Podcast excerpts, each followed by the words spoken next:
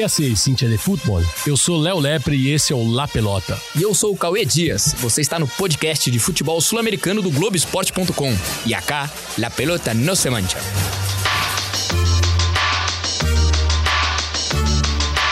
Yo me equivoqué y pagué, pero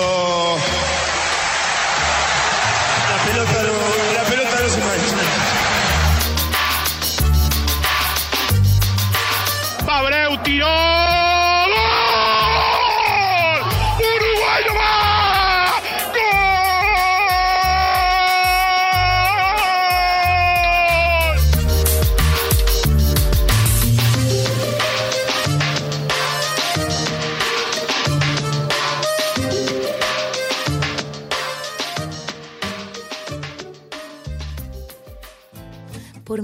Morena borraron mi identidad.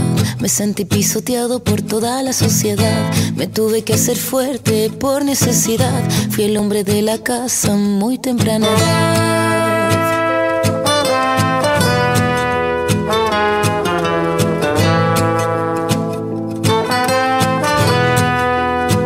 Hay penal para Uruguay, minuto 21. Uruguay merece y ojalá tenga. Viene Cavani, pita el árbitro. Cavani, 3, 2, 1. ¡Gol!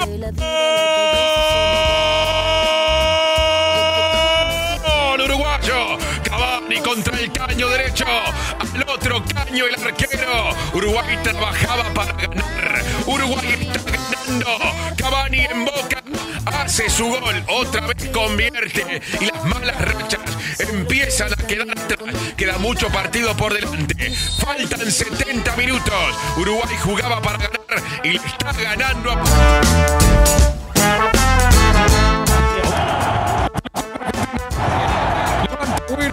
Messi por arriba, Messi.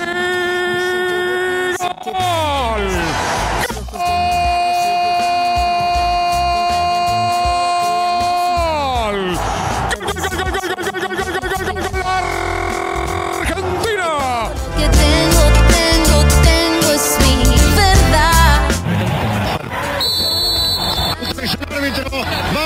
Vamos, vamos.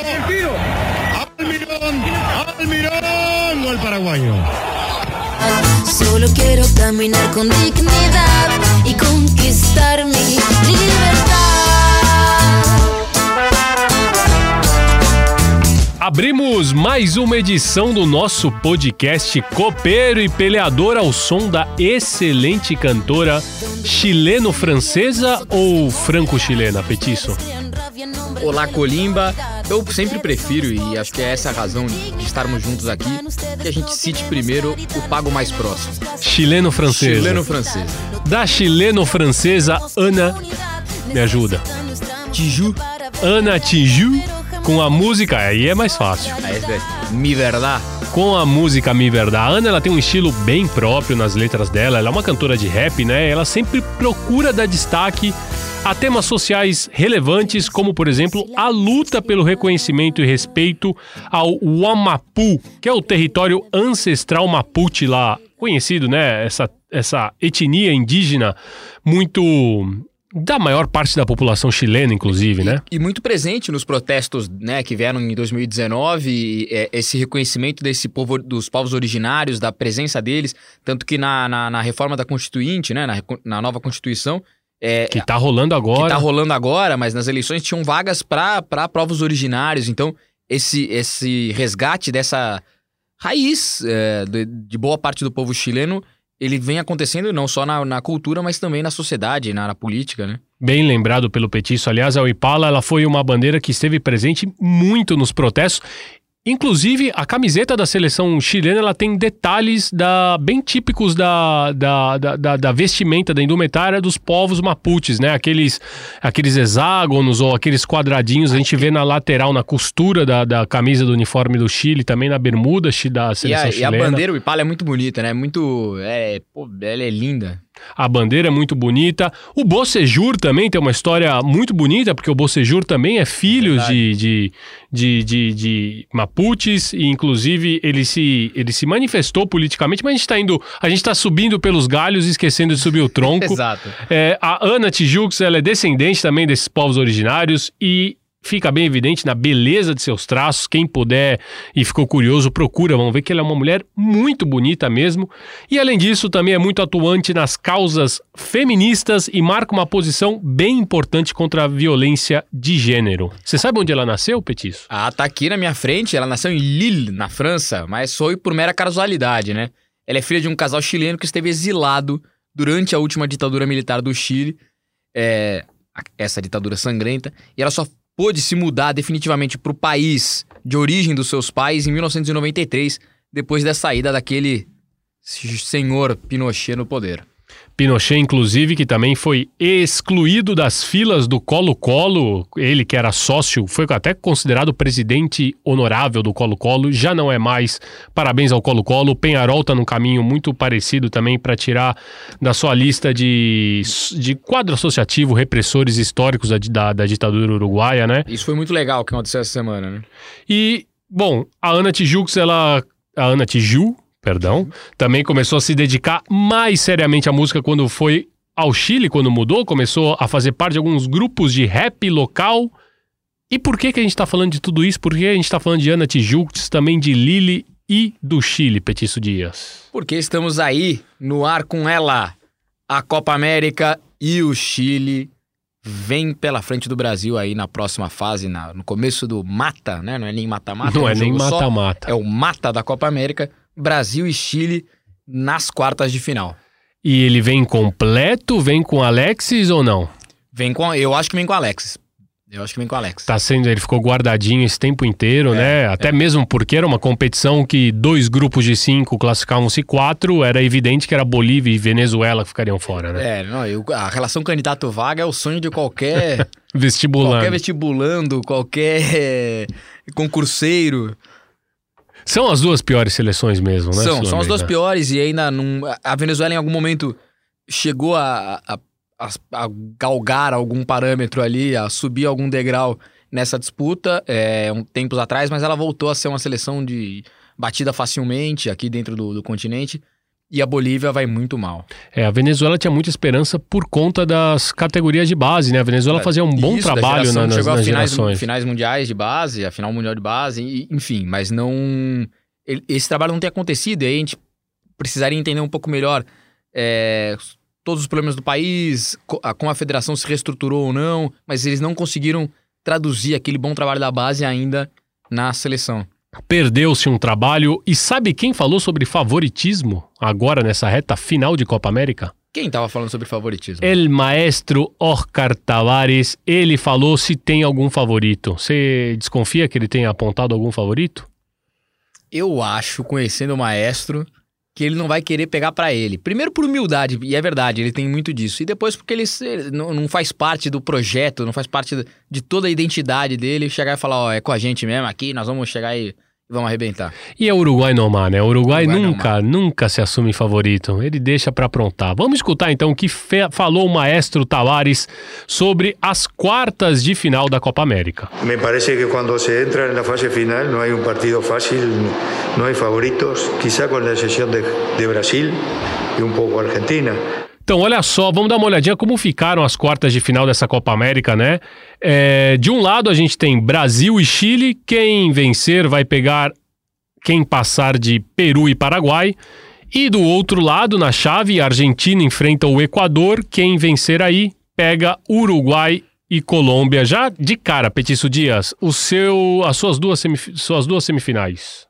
Aqui na parte de cima da tabela, o Brasil vem sobrando. Acho que o Chile, apesar de, de ser um time é, envelhecido, é um rival mais complicadinho, mas o Brasil deve passar. O Brasil não tem tido dificuldades aqui no continente. Então o Brasil leva favoritismo na, na, numa das quartas de final.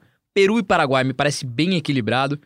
É, eu acho que o time é, do Paraguai talvez tenha uma ou outra saída diferente ali na frente que o Peru não, não consiga encontrar ainda. Almiron é o melhor jogador do Paraguai, sim ou com certeza? Sim e com certeza. Porque é isso. Quando eu falei disso, é, de- é a ele que eu tô me referindo. Por uma solidez defensiva, né, que o Paraguai tem, por um bom sistema defensivo e por ter um atacante, né, um, um meia, um cara que encosta lá na frente como o Almiron, é, fazendo diferença. Então eu acho que ali, é, aqui tá a vantagem do Paraguai. Acho que Brasil e Paraguai se encontram nessa semifinal. Agora eu te pergunto, do outro lado da chave, você achou que você ia me complicar, mas eu, eu que vou te complicar. É, do outro lado, na outra chave, nas quartas de final, Argentina e Equador. Quem levar enfrenta o vencedor de Uruguai e Colômbia. Pra você, quem faz a outra semi? Eu acho que a Argentina tá começando a se acertar nos segundos tempos, que era o grande problema da Argentina, que ela deixava cair muito. Tudo bem que esse último jogo foi contra uma Bolívia é, que Eliminada. eliminada, que não assusta ninguém. Mas do outro lado, esse Uruguai e Colômbia. Colômbia com a baixa do quadrado, suspenso pelos cartões amarelos, deve jogar o Cardona, o que não quer dizer que vai cair o nível, ao contrário, o Cardona é muito bom jogador, mas eu acho que aí é até mais uma torcida do que uma convicção. Eu torço pelo Uruguai porque eu acho que é sempre legal ter o Uruguai. Um Uruguai e Argentina numa semifinal vai dar é, um, um, um pouquinho mais de graça para uma Copa América bem esvaziada, bem sem graça, né? Cinza, né? Xoxa demais. América cinza. Mas eu acho que esse Uruguai e Colômbia é certamente a melhor das quartas de final. É o jogo. Se eu pudesse escolher só um pra ver, seria esse. Porque eu acho que. é, Embora Peru e Paraguai também tragam um equilíbrio, eu acho Mas que é um Uruguai equilíbrio. Colômbia- É um equilíbrio mais baixo, embaixo, é, é. Eu acho que o Uruguai e Colômbia. Primeiro, o Uruguai. é, A gente né, vinha batendo nessa tecla, eu acho que o Uruguai começa a mostrar um pouquinho nos dois últimos jogos, começou a se encontrar.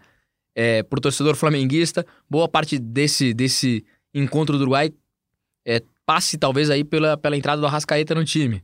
Ele começou a encontrar uma cara pro meio campo. De La Cruz foi bem também. De La Cruz, então, com, com o Arrascaeta encostando mais, o De La Cruz pôde jogar mais aberto pelo lado esquerdo, trouxe velocidade pelo lado esquerdo, encostou ali. Com o, com o Valverde aberto pela direita, e aí ele teve variação, né?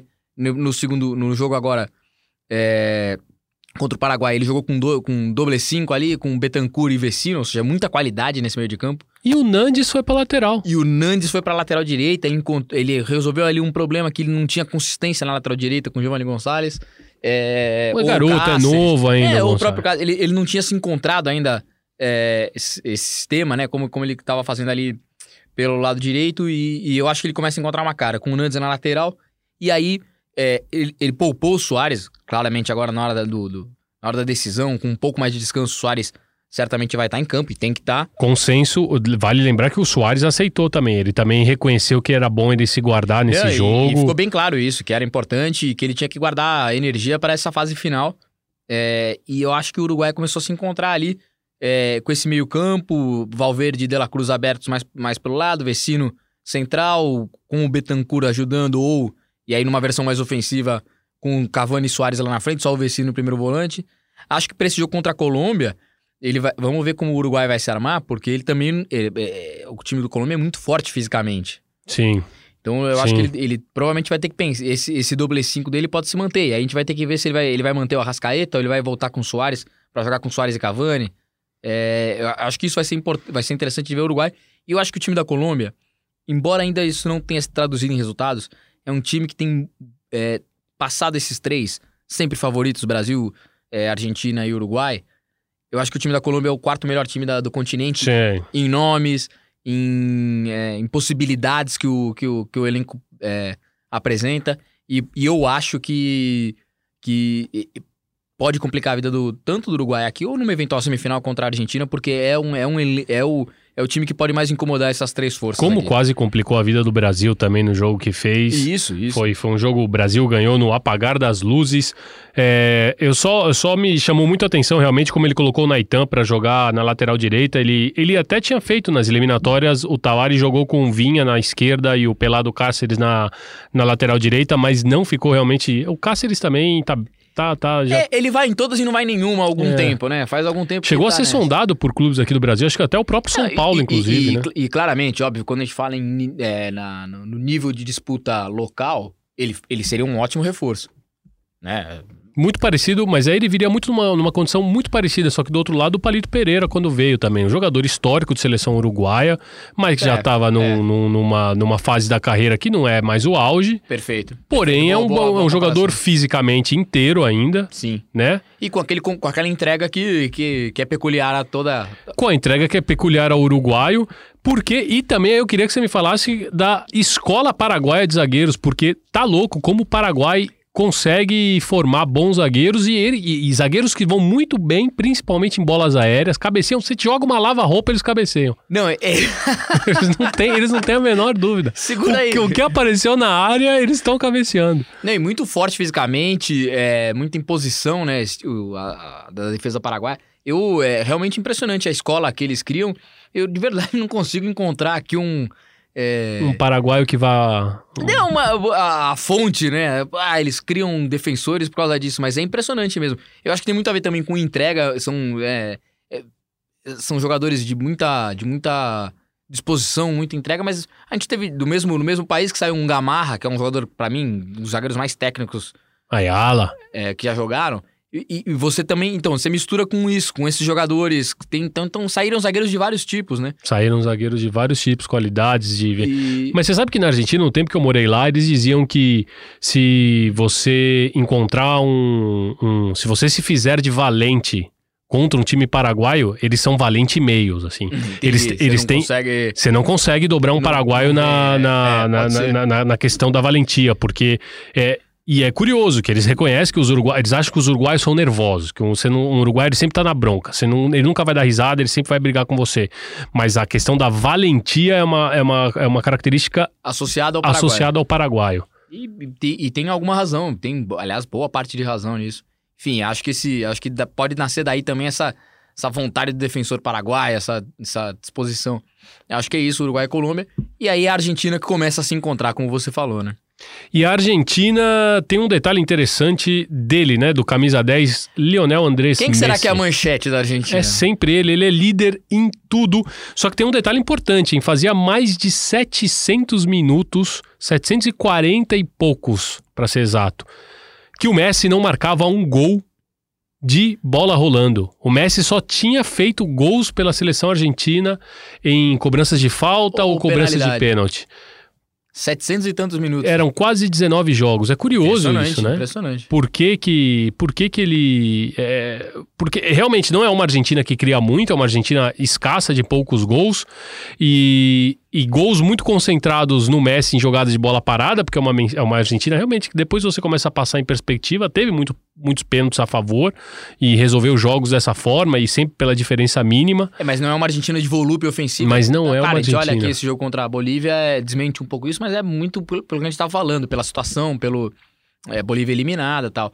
Mas é, é, é realmente não é uma seleção que cria tantas chances e mais, né? É uma seleção que claramente tem nele a única figura ofensiva, ou a principal, pra não dizer única, porque se você tem Lautaro ou Agüero, claro que você tem uma, uma outra força chegando na frente ali, mas em geral é tudo vai nascer do pé dele. Então é, é claramente e não pode ser diferente, todo mundo tá de olho o tempo inteiro, né? Lautaro que fez as pazes com o gol, será? Porque também tava brigado, né? Não, É. não, não se tava se dando bem e re- parece que. A, a evolução dele é importante pra ver o que vai ser o futuro da Argentina nessa Copa América e talvez olhando a Copa, é, Copa do Mundo. Eu acho que é- é- ele precisa decidir em que nível ele vai ele vai sintonizar com essa seleção, né? E sobre Papo Gomes, o que, que você tem a dizer? Eu gosto demais, eu gosto demais. É, Gente como a gente, né? gente Lá. como a- Não, e, e- e- e sempre que.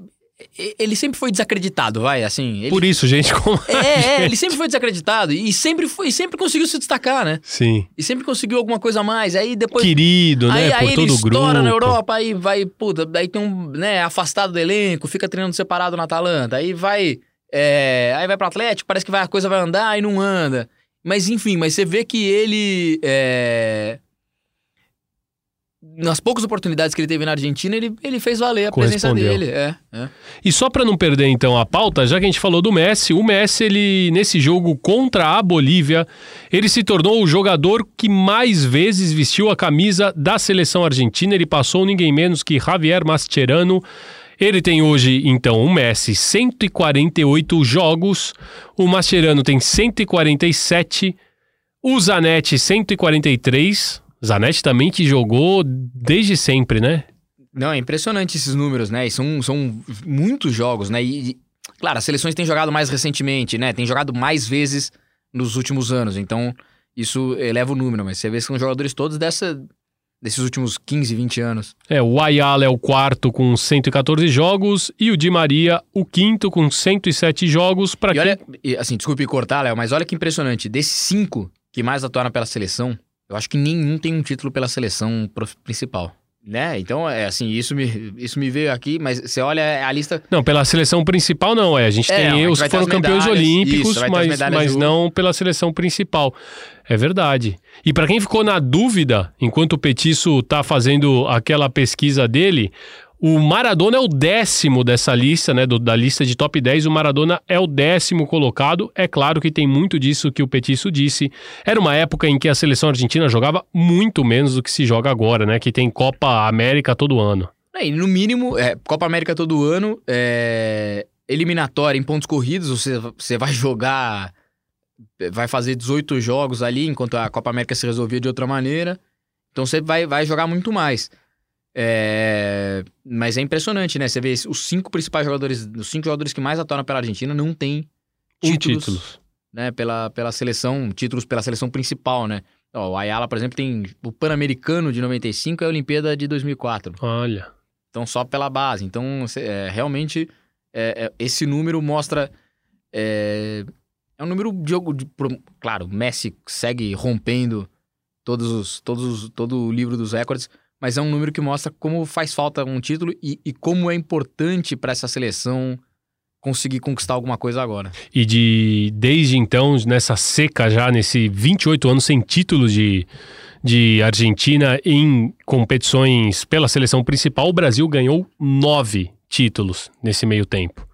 Incluindo aí, você pode colocar a Copa do Mundo, pode colocar a Copa América, vencendo a Argentina, inclusive em final em de várias finais. em várias né? finais. Então, é, ah, o parâmetro para a cobrança para o argentino ficou muito mais alta, né?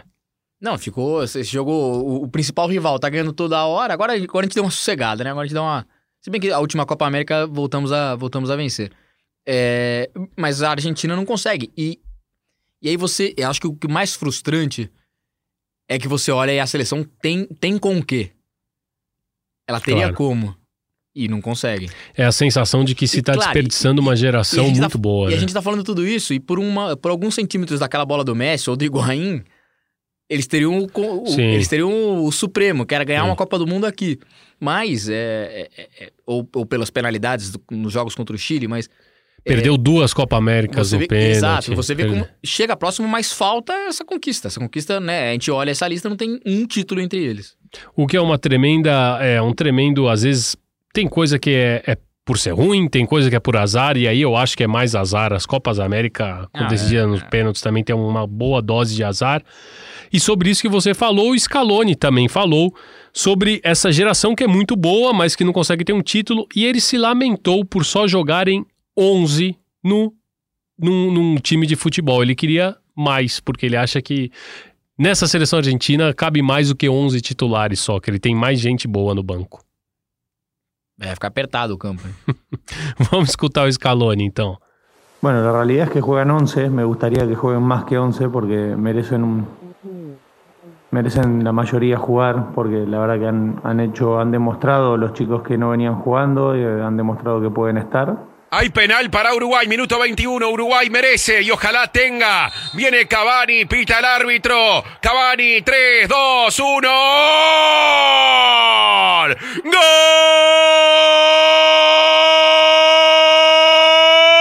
Uruguayo. Cavani contra el caño derecho.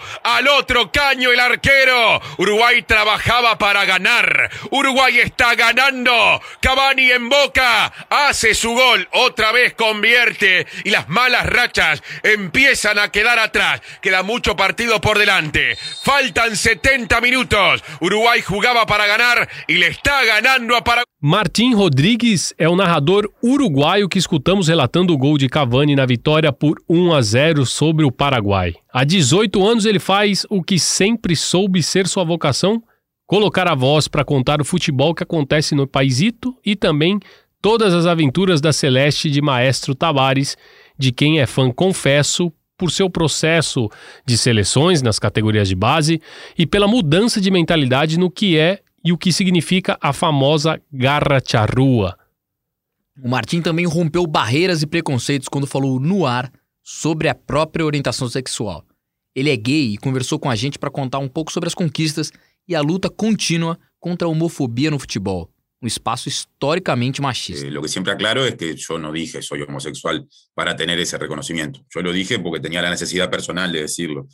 Después eso generó consecuencias que yo no pude manejar, quiero decir que no dependían de mí, que escapaban de mis manos. Y bueno, si en esas consecuencias viene lo que vos decís, yo lo acepto y si eso puede ser útil, sobre todo para alentar a que nos cuestionemos la enorme represión que hay en, en, com respeito às questões de orientação sexual no deporte, bem-vindo seja. O Martim mandou então essa, primeira, né? Ele me respondeu, ele, foi uma entrevista que a gente fez com ele, ele, ele respondeu, ele foi gentilmente falou e interessante esse ponto, né, dele, porque no esporte e o uruguaio vive como a gente vive com uma, com uma paixão tão dedicada, é muito difícil e aí eu não estou falando só dos jogadores que a gente já sabe que não, não existem casos, ou, ou pelo menos não existem casos. Ninguém se declara, se, se, declara, se diz, é, diz, se reconhece, fala tão abertamente claro. sobre uma orientação sexual.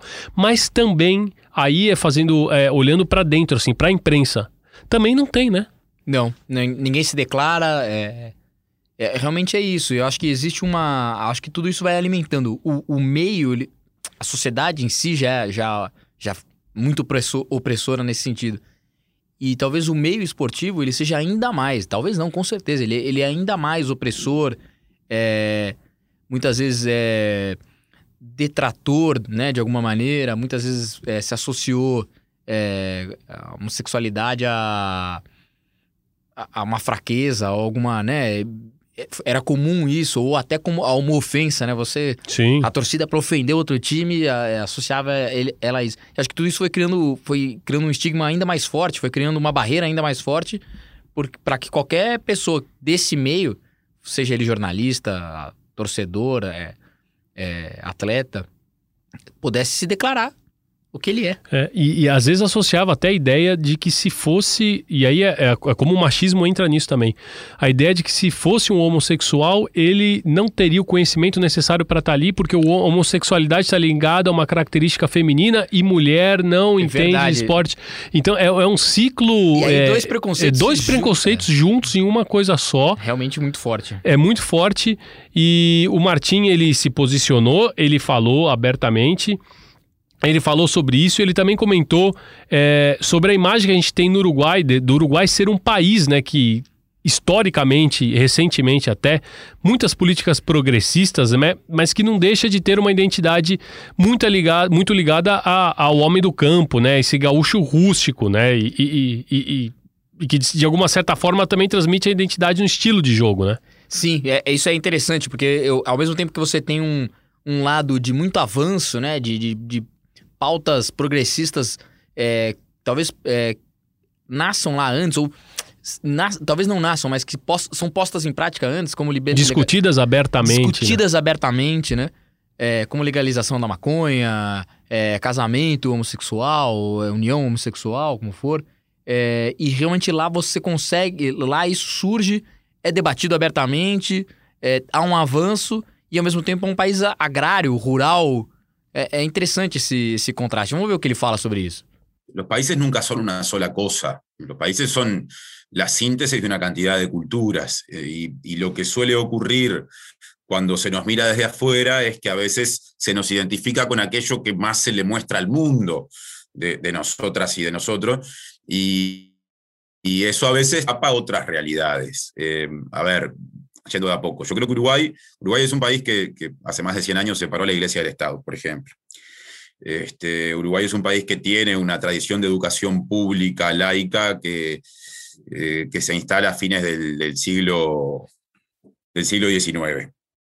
Eh, es decir, hay alguna acumulación cultural que explica esto que ustedes perciben desde Brasil, que tiene otras lógicas, ¿no? Pensemos nomás en, en el peso de determinadas iglesias. Bueno, en Uruguay eso no se da. Eh, con todo el respeto del mundo, la comparación de Uruguay con el Brasil de Bolsonaro siempre nos va a dar bien.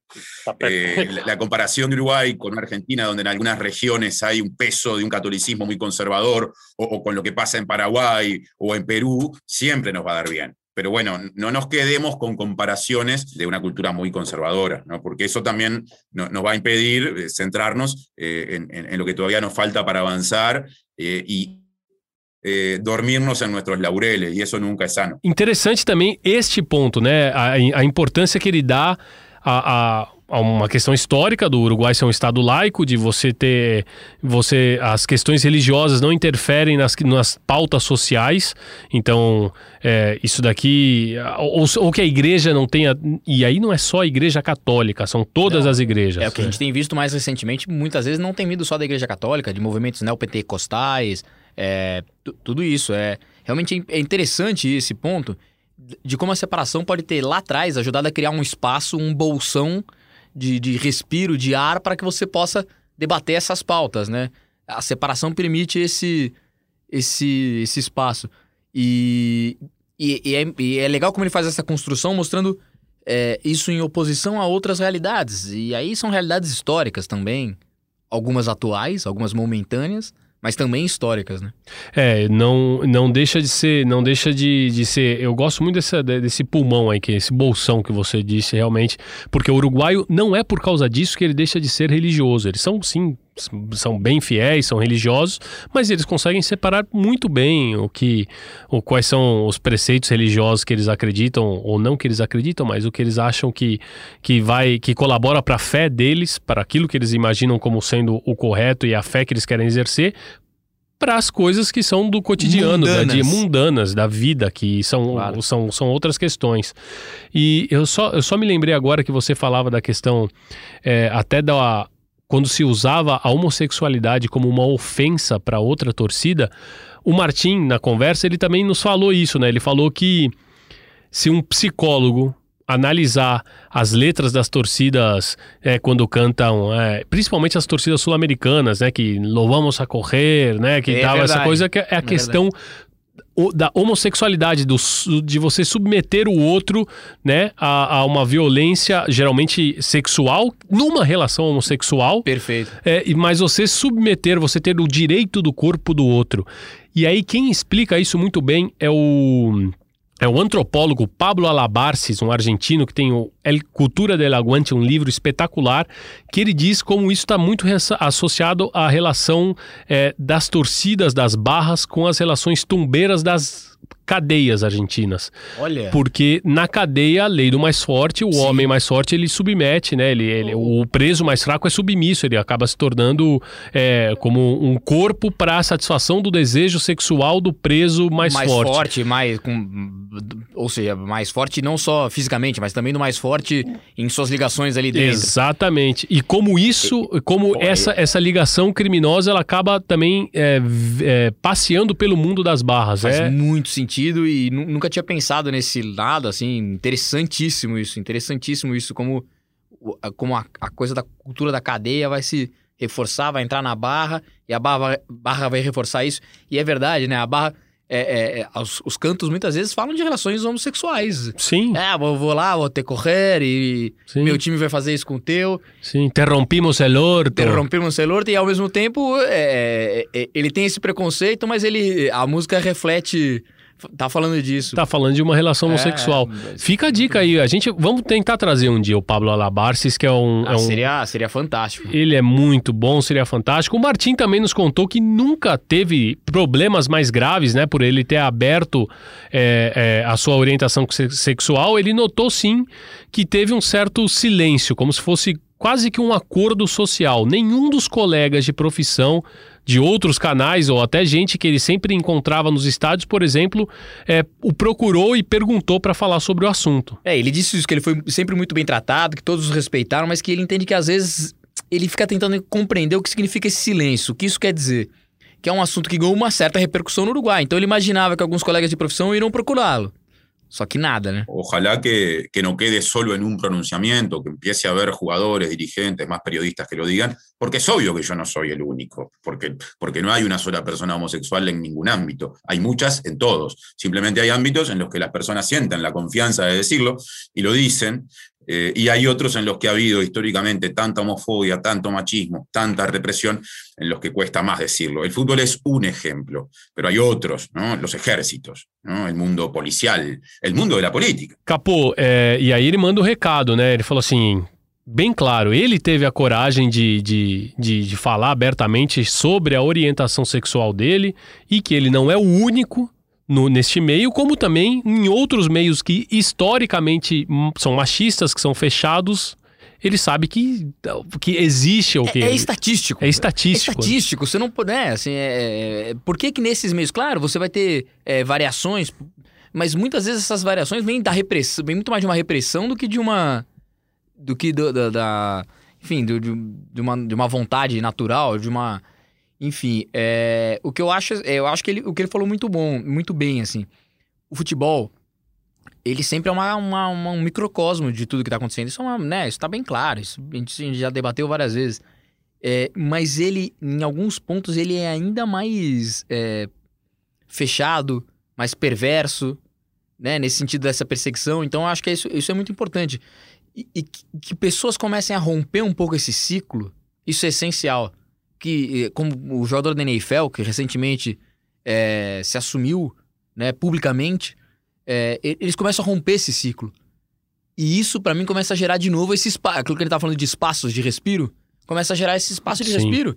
Para que, pô, ele fez. Você ele tem um fez, precursor, O outro né? pode fazer.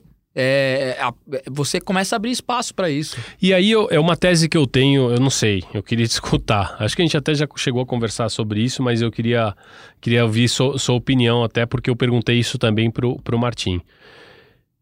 A gente muitas vezes fala que o futebol é um reflexo da sociedade, né? E, e, por fato o futebol é.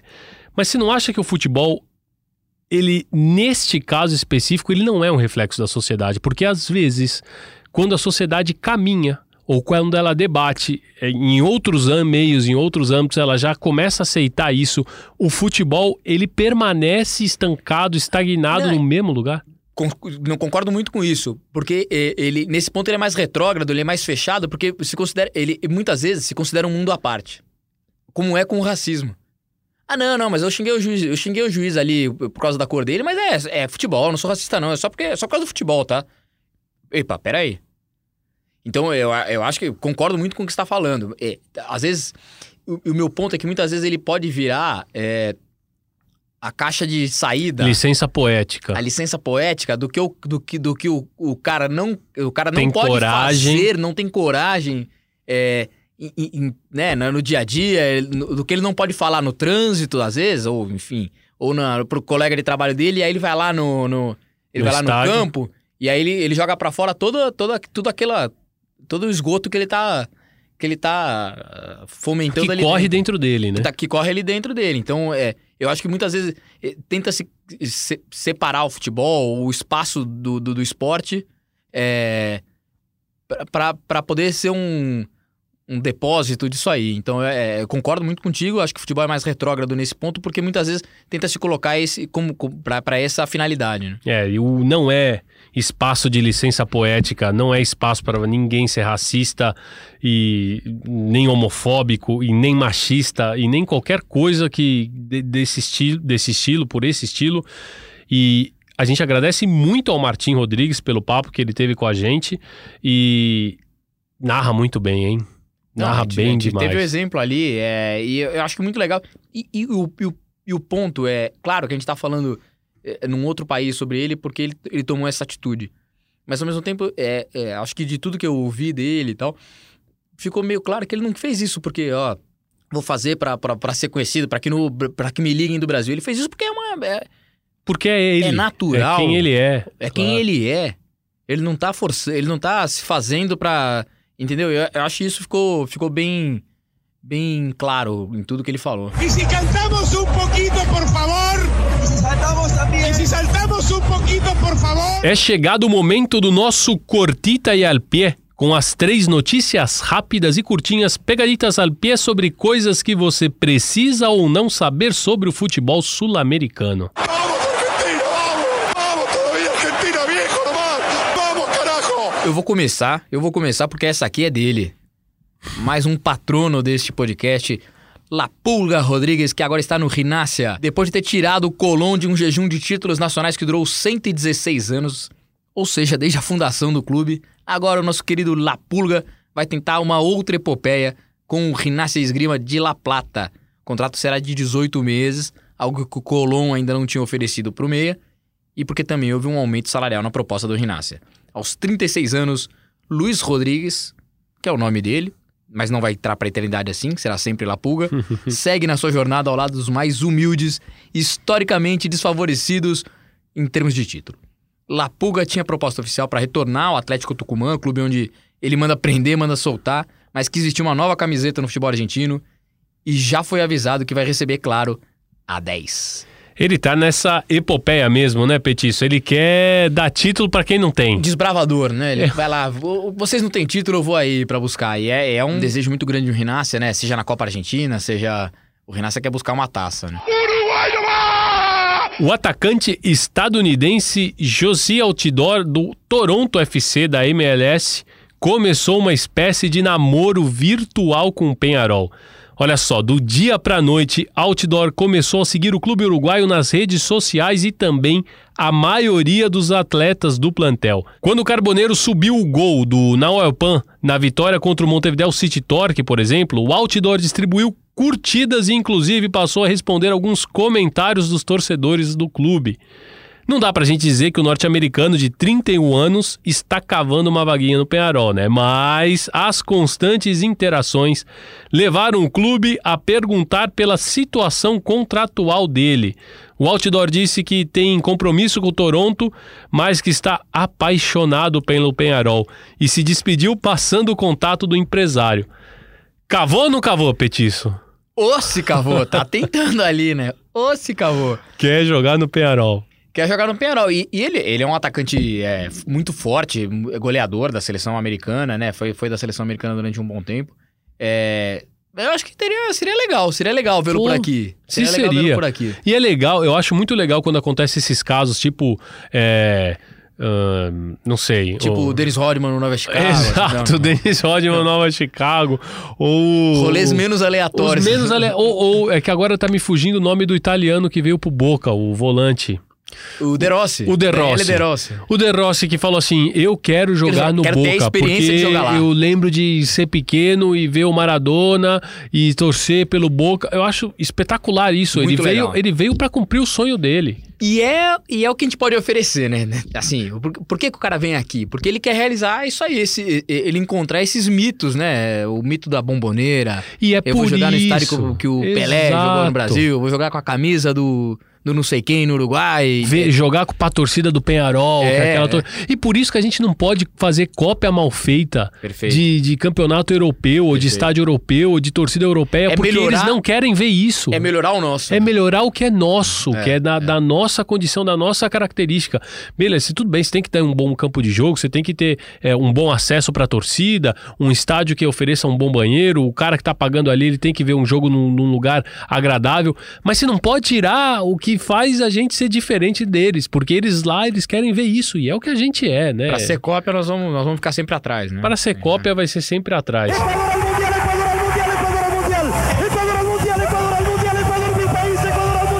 Ah, eu vou falar aqui da LDU, campeã da Supercopa do Equador, numa polêmica com o Barcelona. A LDU venceu por 1 a 0 na final da Supercopa do Equador no último sábado, derrotou o Barcelona. O torneio foi organizado para dar mais atividade aos principais times equatorianos nesse período em que o calendário internacional faz uma pausa para a disputa da Copa América e porque o campeonato local também já tinha terminado. Além dos dois finalistas, também participaram Emelec, Delfim, Independente del Valle e 9 de outubro. Mas a polêmica na decisão ficou por conta do Barcelona, que depois da derrota não ficou em campo para prestigiar os campeões. Mais do que isso, sequer foi buscar as medalhas de vice. Adriano Gabarini, goleiro da liga, soltou essa aqui, ó. Abre aspas. É uma pena que eles não tenham buscado a medalha de segundo, porque isso é uma competição. Nós, em dezembro, quando perdemos a final, fomos valentes, fomos homens e demonstramos que na derrota há um grupo humano que afronta as adversidades. E tudo isso nos lembrou dele, Virrey Bianchi, que em 2004, depois de Boca Juniors perder a decisão da Libertadores para o Once Caldas, ele tirou o time de campo literalmente, não foi buscar as medalhas de segundo colocado e na justificativa, ó, mandou essa pérola aí. Yo no sabía, sinceramente no sabía. Es la primera vez que, que perdemos, entonces yo no sabía que a los segundos le daban medallas. ¿Cómo me voy a olvidar de aquel encuentro, de esa salida? La pelota fuera, saque lateral para Inglaterra. 46 minutos del segundo tiempo. Se hace lateral, termina. Argentina.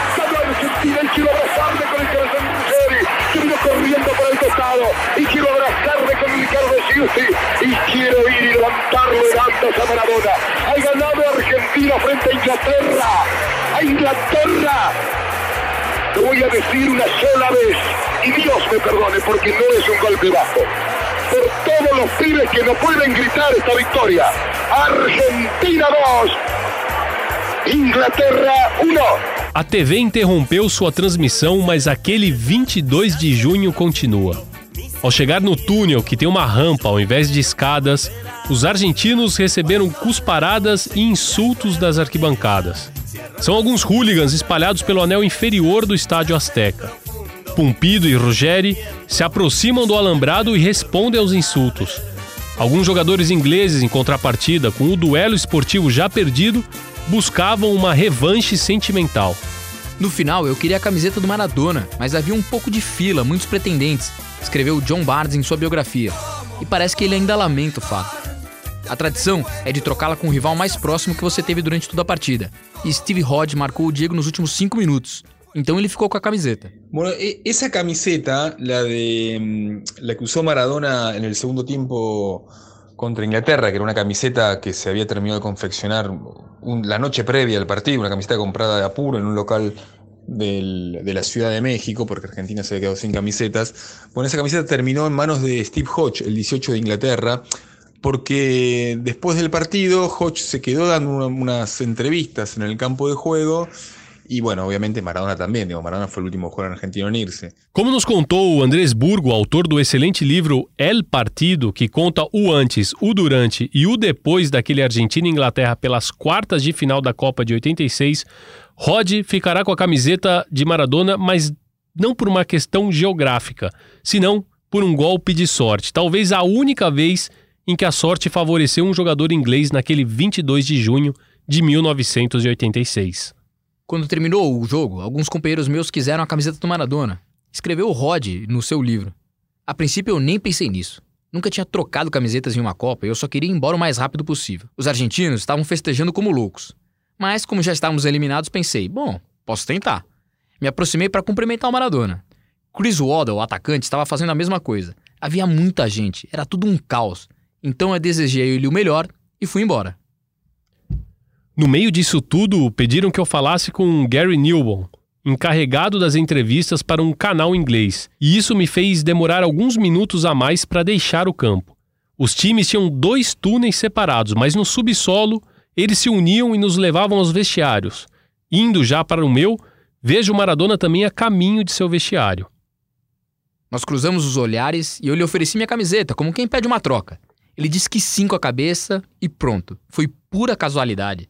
Ele juntou as mãos como quem faz um gesto de agradecimento e foi embora. Lo curioso es que mm, eh, Hodge este, no, no, no, sabe o no sabía todavía si Maradona tenía su camiseta. De hecho, a mí, cuando yo le hice la entrevista, me preguntó y no, no me animé a decirle a verdade. Para Rod, aquele foi o momento mais notável de sua carreira. É a isso que se apega o título de sua biografia, publicada em 2010. Depois de uma longa trajetória própria que incluiu duas Copas, mais de 300 jogos na primeira divisão da Inglaterra e um título com Leeds em 1992, o livro em que conta a carreira se chama O Homem com a Camiseta de Maradona. A capa é uma imagem do 10 argentino e do 18 inglês em busca de uma bola no México. Esse segundo agraciado no subsolo do Estádio Azteca, essa troca de olhares com Maradona, também seria para Rod seu melhor negócio econômico, sua aposentadoria antecipada. Quando Maradona este, está en el vestuario, entra con la camiseta de Hodge, la 18 de Inglaterra, ve que Garré entra con la 10 de Inglaterra, que era la de Gary Lineker, el goleador del Mundial, con 6 goles. Entonces le dice a Garré, Garré la había cambiado con Lineker, le dice, che, yo colecciono la, la camiseta número 10, ¿me das la, me das la de Lineker? ¿Y qué le iba a decir Garré? Obviamente se la tuvo que dar, y, Maradona a sí mismo le dio este, la 18 de Hodge, con lo cual en verdad Maradona tuvo la, camiseta de Hodge, la tuvo durante minutos, segundos nada más. Entonces, claro, yo cuando hablé con Hodge para el libro, digo, no, no, no, no me animé a, a contarle que en verdad Maradona casi nunca tuvo su camiseta. A camiseta de Rod não ficou com Maradona, como nos explicou Andrés Burgo. O 10 a trocaria segundos depois no vestiário argentino pela de Lineker. Diego colecionava camisas 10. o que faz todo sentido. Rod tampouco ficaria com a camiseta de Maradona, mas não a venderia, apesar das propostas recebidas. Quando voltei para Inglaterra, guardei a camiseta no porão da minha casa. E ela ficou lá até 2002, quando vi uma notícia que chamou minha atenção. Continuou Rod escrevendo no seu livro. Uma das camisetas que Pelé havia usado na Copa do Mundo de 70 foi leiloada e vendida por 150 mil libras, 225 mil dólares. Até então estava em mãos de um futebolista eslovaco que trocou com o rei depois de Brasil e Tchecoslováquia. Imaginei que a de Maradona em 1986 poderia ser comparável a essa, e a camiseta guardada se tornou assunto de várias conversas. Fui convidado para participar de um programa de televisão em Londres e viajei no dia anterior. Às 11 da noite me ligaram para saber se eu a tinha levado. Não tinha. Então, precisei telefonar para minha sogra para que ela buscasse e me mandasse através de um motoboy. Eu estava muito nervoso até que me entregaram o pacote às duas da manhã. Em outro programa, um dos apresentadores quis vesti-la. Como todo uniforme daquela época, a camiseta do Maradona era muito pequena. E eu comecei a suar frio, mais por conta disso do que pelas luzes do estúdio. Tive medo que ele estourasse a camiseta, e foi isso que me fez procurar por um seguro. Mas foi bem difícil, porque nenhuma seguradora queria colocar um valor na camiseta. Y esa camiseta está ahora en un museo de, de Londres, no, perdón, un museo de Manchester, un museo del fútbol, porque, bueno, Hodge la quiso asegurar, nadie, ninguna compañía de seguros se la quiso tasar.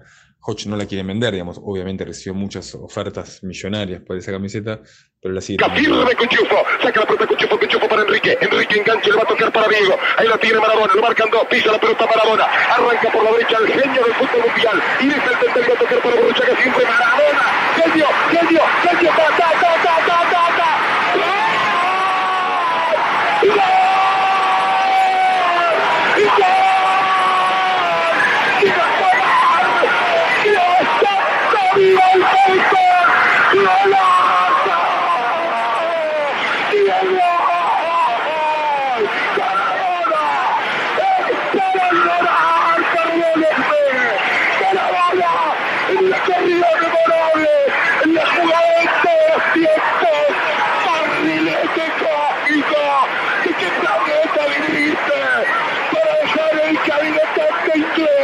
para que el país se opulle apretado, gritando por Argentina. Argentina 2, Inglaterra 0. Diego, Diego, Diego Armando Maradona. Gracias Dios por el fútbol, por Maradona, por esas lágrimas, por este Argentina 2, Inglaterra 0. Capô, você conhecia, você sabia que essa história, que essa camiseta tava com o inglês já, né? Sabia, eu já, já fui atrás, assim, já fez, é, fiz uma matéria uma vez sobre esses uniformes da Copa, né? E da Copa de 86, até porque tem toda a história do, do, do, do Bilardo trocando as camisetas, né? Pra deixá-las mais frescas pro, pro, é, pro calor do México, enfim, tem toda, tem toda uma história das camisetas da Argentina ao longo do tempo. E ao longo dessa Copa. E, e o mais legal dessa história é que também, é, no livro dele, o Rod conta que quando ele chegou no vestiário, ele pegou a camiseta do Maradona. Só que quando ele chegou no vestiário, o vestiário inteiro da Inglaterra tava puteando o Maradona por tudo que ele. é, ele tentou enganar a gente, fez gol de mão. Como é que ele faz isso? Aí ele pegou a camiseta que parecia um troféu e foi, escondeu na mochila pra ninguém ver, escondeu na bolsa dele pra ninguém ver, né, que ele tava com a camiseta. Porque aquilo lá era o. Claro, ia ser. Você tá com a camiseta do lesa- vilão. Ela é lesa pátria. Então, que você tá fazendo exatamente, você vai perder a carteirinha de inglês. Exato, e, e, e aí ele, ele conta isso no livro. E a história é muito boa, né? E isso é muito engraçado, como isso marcou a carreira dele. É o que, é o que a gente tava vendo, uma carreira. Um atleta titular da Inglaterra numa Copa do Mundo. E, e ele é marcado por ter a camiseta. né? A gente tá falando isso, é claro, porque nessas semanas, né, a Argentina tá comemorando os 35 anos do jogo do, do- do- das quartas de final, da vitória por 2 a 1 sobre a Inglaterra, também, é claro, comemorando o título na decisão da Copa de Mas o mais 86. legal é que ele partido não é a final, né? Não é a final. Isso que é, uma, isso que é o mais marcante dessa Copa. E muita é gente jogo, né? pensa que aquele jogo foi a final e quando não foi. Ah, pode- é verdade, deve ter gente assim que sem, sem né, não fã de futebol não tão ávido, é verdade, porque esse jogo é muito mais lembrado, porque ele é mais é, simbólico. Ele é mais simbólico. E aí eu queria chamar uma atenção, atenção para dois detalhes da narração do Vitor Hugo Morales, que é como ele foi, é, em frações de segundo, tão perfeito na, na definição do lance. Primeiro porque ele diz, a, arranca el genio del fútbol mundial, el mejor jugador de todos os tempos, quando Maradona ainda não era, nem se... É claro, ele já era uma... E segundos antes dele, dele se inscrever pra esse, pra esse prêmio, né? Pra ele se postular É, pra dizer, mas ele ainda nem tinha encerrado a carreira. O Maradona ainda jogaria por mais quase 10 anos, jogaria mais 9. Ele não tinha sido campeão do mundo. Ele não tinha sido campeão do mundo, ele tinha ficado fora em 78, o Menotti não tinha levado, ele tinha jogado a Copa de 82 expulso contra foi expulso no jogo contra o Brasil. O Maradona, ele ele ele era o, o grande, ele era a menina dos olhos do futebol mundial, mas ele não era ainda consolidado o melhor jogador do mundo.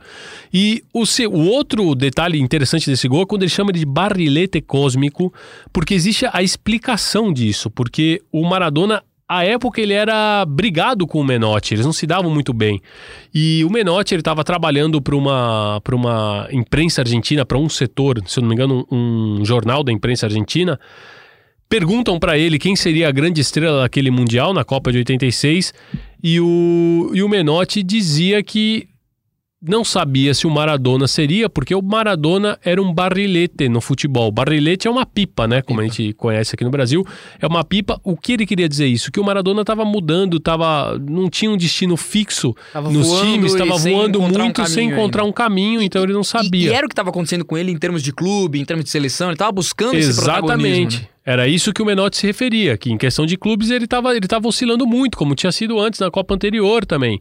Então ele dizia, ah, não dá pra gente saber, né? O Maradona é esse barrilete. E o Vitor Hugo, na, mas na fração de segundo, ele lembrou do genialidade, Menotti, na genialidade dele, ele lembrou do Menotti.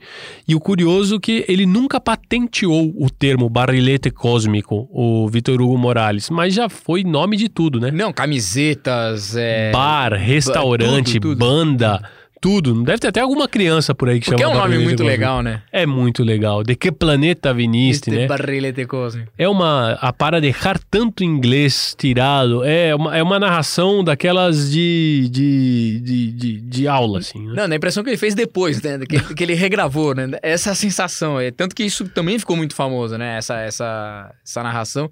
E o Vitor Hugo, ao longo dessas semanas, desses últimos dias, ele vinha também relatando uma retrospectiva, né? Como ele vinha. Ele, ele, eu vi ele postando em redes. É... Ó, hoje, hoje tem o jogo decisivo. Será que a Argentina vai dar certo? Narra um Ah. jovem relator uruguaio. Ele, ele vai fazendo uma retrospectiva um pouco do que era aquele momento dele também se afirmando como, como um locutor. Ele era um uruguaio, né? Isso. Tinha saído do Uruguai pra, pra narrar na Argentina. É, ele é uruguaio. E. E aí ele vai meio que também fazendo essa retrospectiva da visão dele, da, da, da- da- de- do que ele tava sentindo perto daquele jogo. Espetacular. O Vitor Hugo, inclusive, ele, ele deixa o Uruguai também por conta da ditadura. Ele deixa Exato. o Uruguai depois do título defensor em 76, que é o primeiro clube a ganhar é, um campeonato uruguaio sem ser nacional ou Penharol. E o defensor, enfim, essa a gente é uma outra história, mas o, o Vitor Hugo, ele, ele, ele é um exilado, Exilado também. Ele, ele sai do Uruguai exilado e ele é incrível a identificação que ele tem com a Argentina, né? Ah, total. E até hoje, né? E como ele Até se hoje. posiciona, como ele não se furta a se posicionar em, em todas. Ele poderia até tirar o pé em algum, algumas vezes, mas não. E, Capô, até pra gente arredondar esse, esse assunto, na, na semana das comemorações dos 35 anos daquele jogo, o Peter Shilton, goleiro inglês que sofreu os dois gols, inclusive o primeiro que foi o gol de mão, né? Ele, ele postou uma foto do gol de mão no dia, né, no 22 de junho, e colocou há 35 anos do maior roubo da história. E embaixo quem comentou? Quem? Orcar Ruggeri. Adivinha o que ele fez, né? Ele deu ele, pano. nu- ele nunca chega suave. Ele nunca chega suado. E aí, suave. E aí ele escreveu pro Peter Shilton. Mas escreveu em espanhol porque é o Rogério, né? Escreveu lá pro Peter Shilton. Mirar, mirar, ou seja, veja como era grande o Diego. Se até nesse dia ele usou mais as mãos do que você. É espetacular, né? Esse daí gosta. Adora, ele fez uma confusão de novo, aquele que a gente tá falando do Chilavelli. Ele também é uma confusão lá, ele pega um Uber pra encontrar a confusão. Oscar Ruggeri. É isso, Petiço. Então, essa foi a efeméride de 35 anos daquela Copa que. Foi uma boa Copa, né? A gente podia ter. Eu não vivi ela, eu era muito novinho, não vi. A gente mas- podia ter vindo antes, né? Pra, pra, pra poder antes. ter acompanhado. Mas até hoje falamos dela, tá bom. Hubo un tiempo en que fui hermoso y fui libre de verdad. Chegando ao final de mais uma edição do nosso podcast Copeiro e Peleador, edição Cortita. Essa acho que já nem é mais Cortita LP. Foi, é, não foi muito cortita, não. Se você veio acompanhando a gente até aqui, já sabe disso. Nos despedimos ao som da banda argentina Sui Generis, uma das mais emblemáticas da história do rock no país, emblema em um estilo muito próprio, meio psicodélico, né? E vamos embora justamente escutando a Canção para Mi Muerte, que é uma das mais famosas músicas da banda em homenagem a Rinaldo Raffanelli, ex-baixista do grupo que faleceu na última sexta-feira aos 71 anos.